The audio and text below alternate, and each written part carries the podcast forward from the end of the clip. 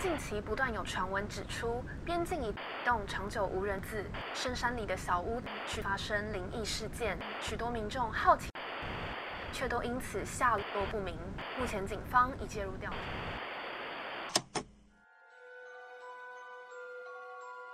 欢迎来到怪奇故事屋。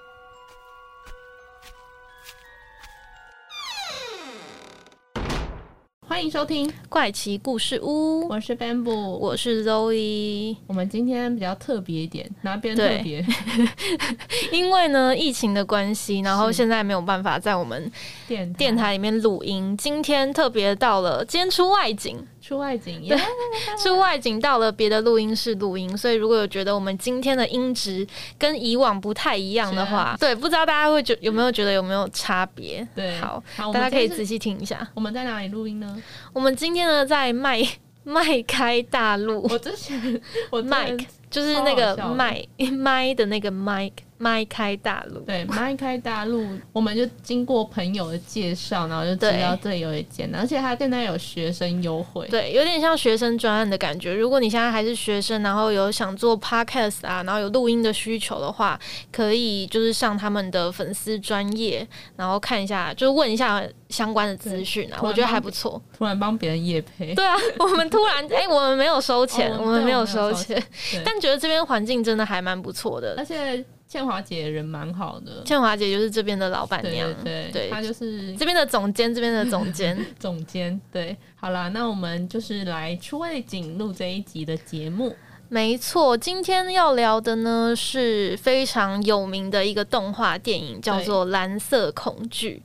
相信大家看到标题点进来的人，应该我觉得有部分应该是有看过的人。是没错，但是老实说，我以前真的不知道这一部，我也不知道，你不知道吗？我不知道，我以为你是知道了，所以才看。没有，我跟你说，我是怎么知道这一部的？就是前阵子在脸书的时候，我就看到这一个蓝色恐惧呢，它出了一个数位修复的版本，嗯，然后已经在。串流音乐平台上架，它其实是二零二零年就已经出了数位修复版，只是都没有在影音平台上架。然后我就看了一下它的预告片，我觉得天呐，看起来太好看了吧！我就去搜寻了一些它的相关的资料，然后就看到哦，它是精明大师指导的第一部动画长片。然后我就觉得，哎，其实还蛮适合拿来在怪奇故事屋里面跟大家分享的。对，然后呢，当初。肉也就贴那个预告片给我看。其实老实说，我那时候看预告片还是不太清楚它内容到底在讲什么。就是因为这样，而且因为底下很多人留言说这一部真的很经典、很好看，我就想说，绝对要来介绍一下的吧。是没错。好。那今天呢，我们会分成两个部分。前半部分呢是吴雷的一些介绍，还有我们两个对于这部片呢原本的想象等等的。那后面呢就有一些剧情的讨论，那是暴雷区。对对，等一下呢会再跟大家提醒。OK，我是推荐大家可以就是，如果你没看过的人的话，可以去看一下。如果你看过的，我觉得再看一遍有不一样的感受。我觉得这一部我们当初看完就很想要再看第二遍的那一种。没错，我回到家。然后呢，想要播那个就预告片之类的，分享给我堂妹，因为我堂妹也是很爱看恐怖的东西的。然后我就很兴奋的说：“哎，你一定要去看这一部。”但是结果嘞，他很 care 画风这个问题的人。但是他他觉得画风不是他喜欢的，对，画风比较偏向古老日本的那一种，嗯，而且他画恐怖的人又画的很可怕，很对，蛮诡异的，对对对，而且我也是看完这整部才会觉得他女生越画就觉得好像很可爱，对啊，但是当初第一次看的时候，我也觉得他的画风。也不是我会喜欢或我会点进去看的那种类型，我就是被那个画风吸引诶，因为我觉得它有一种诡谲的气氛，是没错。对，那我们现在呢，首先先来跟大家介绍一下《蓝色恐惧》这一部片。刚刚有说到它是日本的呃大师金敏执导的嘛，那它其实是一部日本的心理惊悚。动画电影，所以它其实不是所谓的恐怖片，它是心理惊悚片。那这个剧情呢，是改编自就是竹内义和他的一个小说，叫做《Perfect Blue》。那在 “blue” 这个词呢，就蓝色这个词，在日本其实有一个幻象。的意涵，就是有点大家幻想的那个幻幻想的意涵。然后 blue 呢也有忧郁啊，或是抑郁的一个含义，所以 perfect blue 就是完全的幻想，或是完美的一个忧郁。一个想象的概念，对，所以呢，其实这一部片它被翻作蓝色恐惧，我后来还蛮能够理解的，因为我一开始一直想说，为什么它是蓝色恐惧哦，很就是蛮蛮奇怪，为什么是蓝色？可是我看完之后，我原本也还是有点不太理解，为什么叫蓝色恐惧？是你现在讲完，还有我跟你说英文名字，后面我再跟你讲一个，你就会发现，天哪，这一部片名取的真好。哦，好，对我再跟你讲。好，那这个呢，它是在描述一个偶像团体，应该是叫 Cham Cham C H A M 对。号。那里面有一个成员呢，叫做雾月未嘛，他转型成为一名。演员所发生的故事。那这一部片呢，在当时获得了大多数影评人的好评，然后非常惊人的结局啊，还有它里面很流畅的一些叙事手法，都让大家就是非常赞誉有加。那这一部片呢，也是金敏他第一次就是担任导演的动画长片。我记得他的生涯当中好像只有导过四部片，然后四部就都是经典，就是他导的每一部片都是经典。然后后来他。癌症去世，很多人都很惋惜，觉得他如果还继续创作的话，他如果还继续创作的话，他其实是可以做出很多那种在这个时代搞不好就是新一个伊藤润二那种地位。对，就是而且他其实，嗯，我觉得你刚刚说伊藤润二，伊藤润二是那个恐怖的，很有名的恐怖。对，可是呢，其实金明他不想他。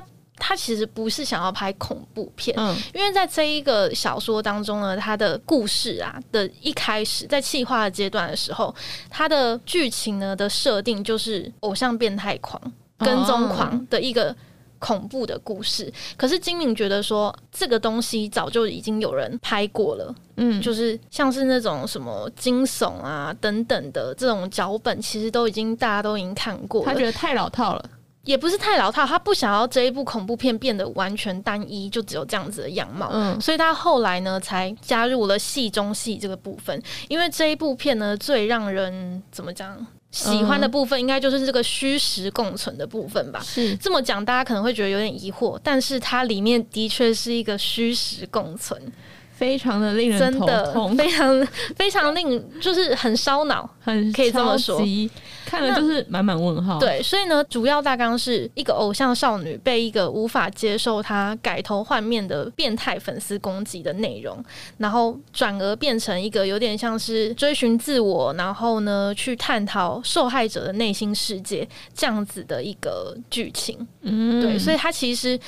在那时候，他在做这一部片的时候，他想要讲的并不是凶手的行为有多么的疯狂，对，有多么残酷、变态啊，或者是疯狂，而是他把重点放在原本的理智如何在这个跟踪狂还有压力的因素之下慢慢的崩坏，然后借由这个剧情来发展出就是心理恐怖的这一种。感觉，所以我觉得他在这一点上面真的做的蛮好。我在看的时候，我觉得我真的是承受了蛮大的心理恐惧，还有冲击，真的是还有冲击，真的超冲击。你知道我在看完那一部片之后，我晚上就是当天晚上睡觉的时候，我脑袋里还有那个剧情，哎，真的假？就因为我我一直在想，就是关于他凶手的那个设定，还有他整部片的一些怎么讲，一些设对一些设计，然后。我就发现挥之不去，真的挥之不去。入迷，我真的很入迷。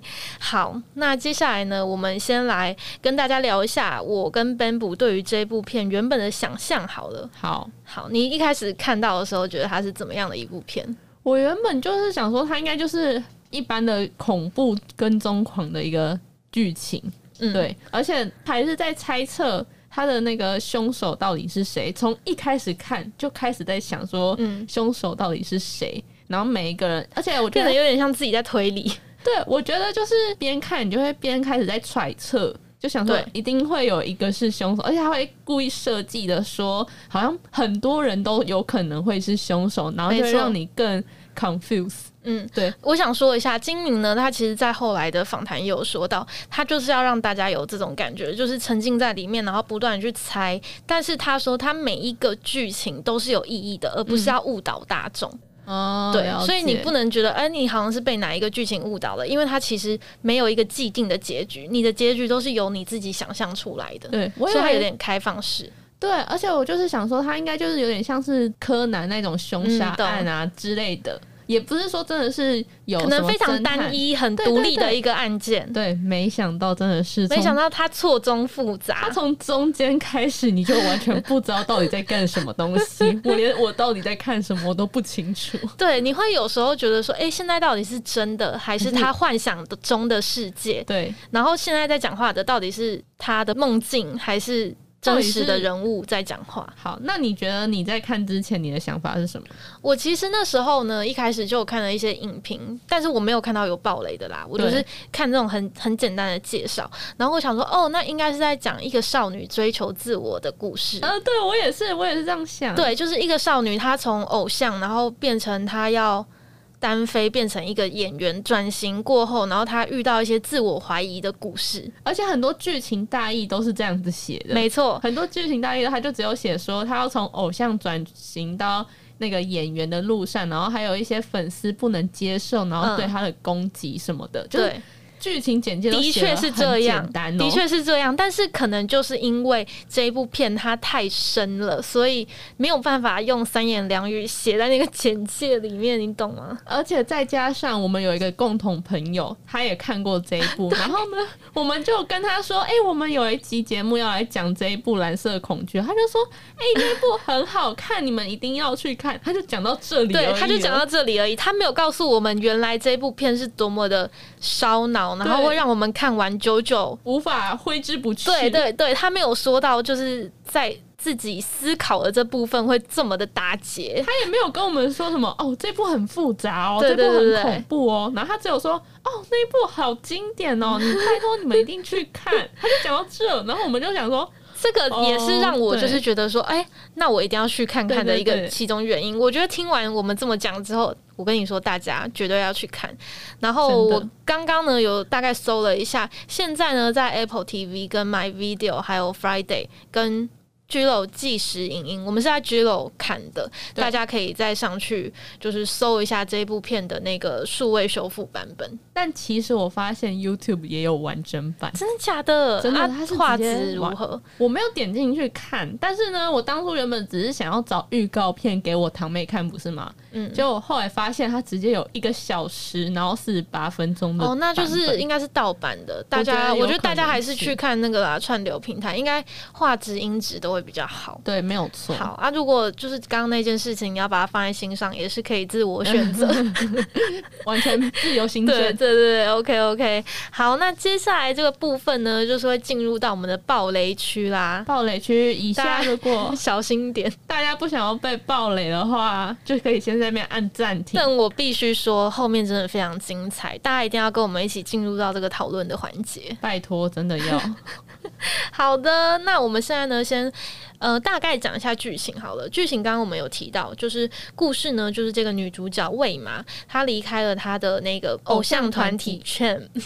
那除了要继续追求她演艺事业之外呢，她也面对了一些疯狂粉丝。她为了让自己从歌手转到演员的事业有突破，后来呢，她就遇上了像是她搭配演戏的那个编剧，故意安排。他去演强暴的戏嘛，他也只能就是，他也只能默默忍受，默默忍受。然后呢，在当时呢，在演这个强暴戏的时候，其实他的心里就已经有很大的挣扎了，因为他从一开始是纯洁的那种偶像歌手的身份嘛，到后来你看，居然要演强暴戏的这样子的一个演员，其实在这个时候，他心里就已经蛮折磨的了。因为其实经纪公司他为了想要让魏玛有更多的出演机会，对，但是这个机会却是只有强暴戏这个戏码可以给他来出演，所以他其实也有经过一些挣扎，但是呢，他想说不能辜负经纪人他们。给的一个机会，他就答应了。而且他也是新人，所以他想说要更多尝试。而且我觉得再有一个点是，他很想要摆脱过去的形象吧。他就是他一方面他自己是想要做出跟以前不一样的事情，可是他内心真正的渴望又是他想要留在当偶像歌手那个阶段。我是觉得他其实搞不好还是想要留在当偶像歌手，只是。经纪人他们都一直希望他可以转型，他才勉强的转型，不然他是不是？我是觉得他非常敬业啦，想要当继续当偶像歌手。没错。那除了编剧呢，为了自肥加了强暴的戏码之外呢，另外在剧情里面呢，也有一个是他拍摄了裸体的写真集，跟大家说真的是裸体，那个真的是。我觉得一般的写真集也不会那么夸张的那种裸体，所以其实，在那个摄影师，就是那个拍写真集的摄影师，他这个人物角色设定上，其实有点像反派，就是他那时候不是就一直要他脱吗？就是脱掉什么之类的。但是那个摄影师本来就是就就是拍风评，对，没错。所以那时候他被要求要拍这个东西的时候，让大家又更惊讶。然后另外呢，还有就是他的床戏有会有很多不相。干的一些工作人员会在现场看，嗯，就是大家感觉都是想要可能一饱眼福吧，或者是不你懂吗？不太清楚那个年代的想法，搞不好现在就单纯就是工作，可是那个年代他们就是，但是我觉得这部剧想呈现的应该是那个意思，就是想想看他就是。做这种事的那种，不知道那边工作人员是怎么想，但是至少对于魏麻来说，他会觉得每一双眼睛都在盯着他。没错，没错。然后后来呢，与这件事情同时进行的是，魏麻他发现呢，在网络上有个粉丝专业叫做魏麻的房间，对。这个魏麻房间的部落格呢，里面写着完全是由魏麻他第一人称视角发生的所有事情。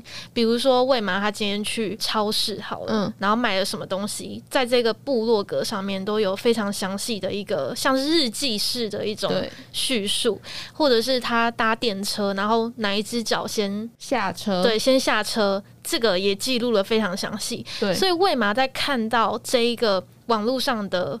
部落格的时候，他一开始只是抱着一个想说“哦，好可爱的粉丝”的心情，好可爱的粉丝帮我创了这一个部落格。对，就后来越看越觉得不对劲，怎么会每一个都这么吻合他？他就开始在怀疑是不是有人在跟踪他。没错，那这个呢就必须要讲到了，就是里面的其中一个角色是他的狂热粉丝，我们称他为称他为呃。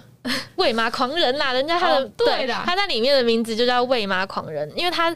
真实名字一直没有在那一个片中露出过，然后大家都叫他喂马狂人。哎呀，对我刚刚一个是我想说你突然 Q 我，然后嗯，他叫什么名字？笑死！呃，喂马的狂热粉丝。对对对，没错，他叫喂马狂人。好，所以他当时在看到这一个部落格的时候，我觉得喂马是觉得是那个喂马狂人对在跟踪他，他一直写了这个粉砖，因为喂马在任何的工作场合中，他都可以隐隐约约瞄到这一。个人，而且呢，之前他有出面帮他过，在他还是偶像的时候，没错，就是那个喂马狂人也有出来帮过他。对，结果呢，他看到他的那个脸，他就觉得好像是他，而且他就是，我觉得喂马一直在害怕，就是仿佛有一个人一直在跟踪他，但是这一个想法到后面变成很像是他在怀疑说，还是写这个部落格的人根本就是他自己。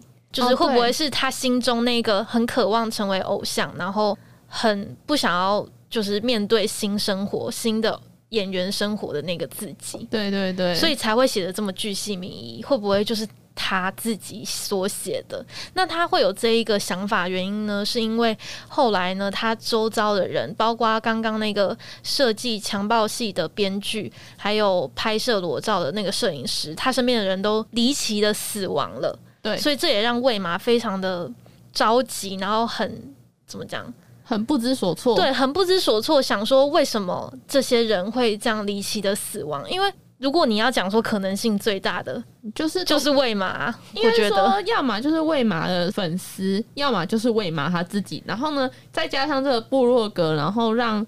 魏玛自己也开始有点搞不清楚，到底是谁在做这件事情的。没错，所以，嗯，我觉得在那个这个剧情上面，其实就本身已经有很多想象空间了啦。对，那那个金敏呢，也有说到，他其实就是想要让观赏的人一直不断的揣测，然后不断的用自己的想象力去理出一个自己的结尾。所以，我觉得这个结局呢，是你要说他很。你要说它很就是没有结局，也不算是，就它也不是一个很模糊的结局，你不觉得吗？可是我也觉得有一点就是开放式结局。对，如果你想要自己去想它，想成一个结局的话，它其实是可以很完整的，是吗？对你，我后来我跟你讲，我逻辑有通了，真的，你逻辑通了是吗？对，就是你自己去想完之后，你会发现哦。那这个逻辑是通的，可是你一开始在看的时候，你可能会觉得他没有给出一个确切的结局，所以今天呢，我们也特别要来讨论一下这个结局，就是凶手到底是谁，那些人到底是谁杀的？哦，想到这结局，我头就痛。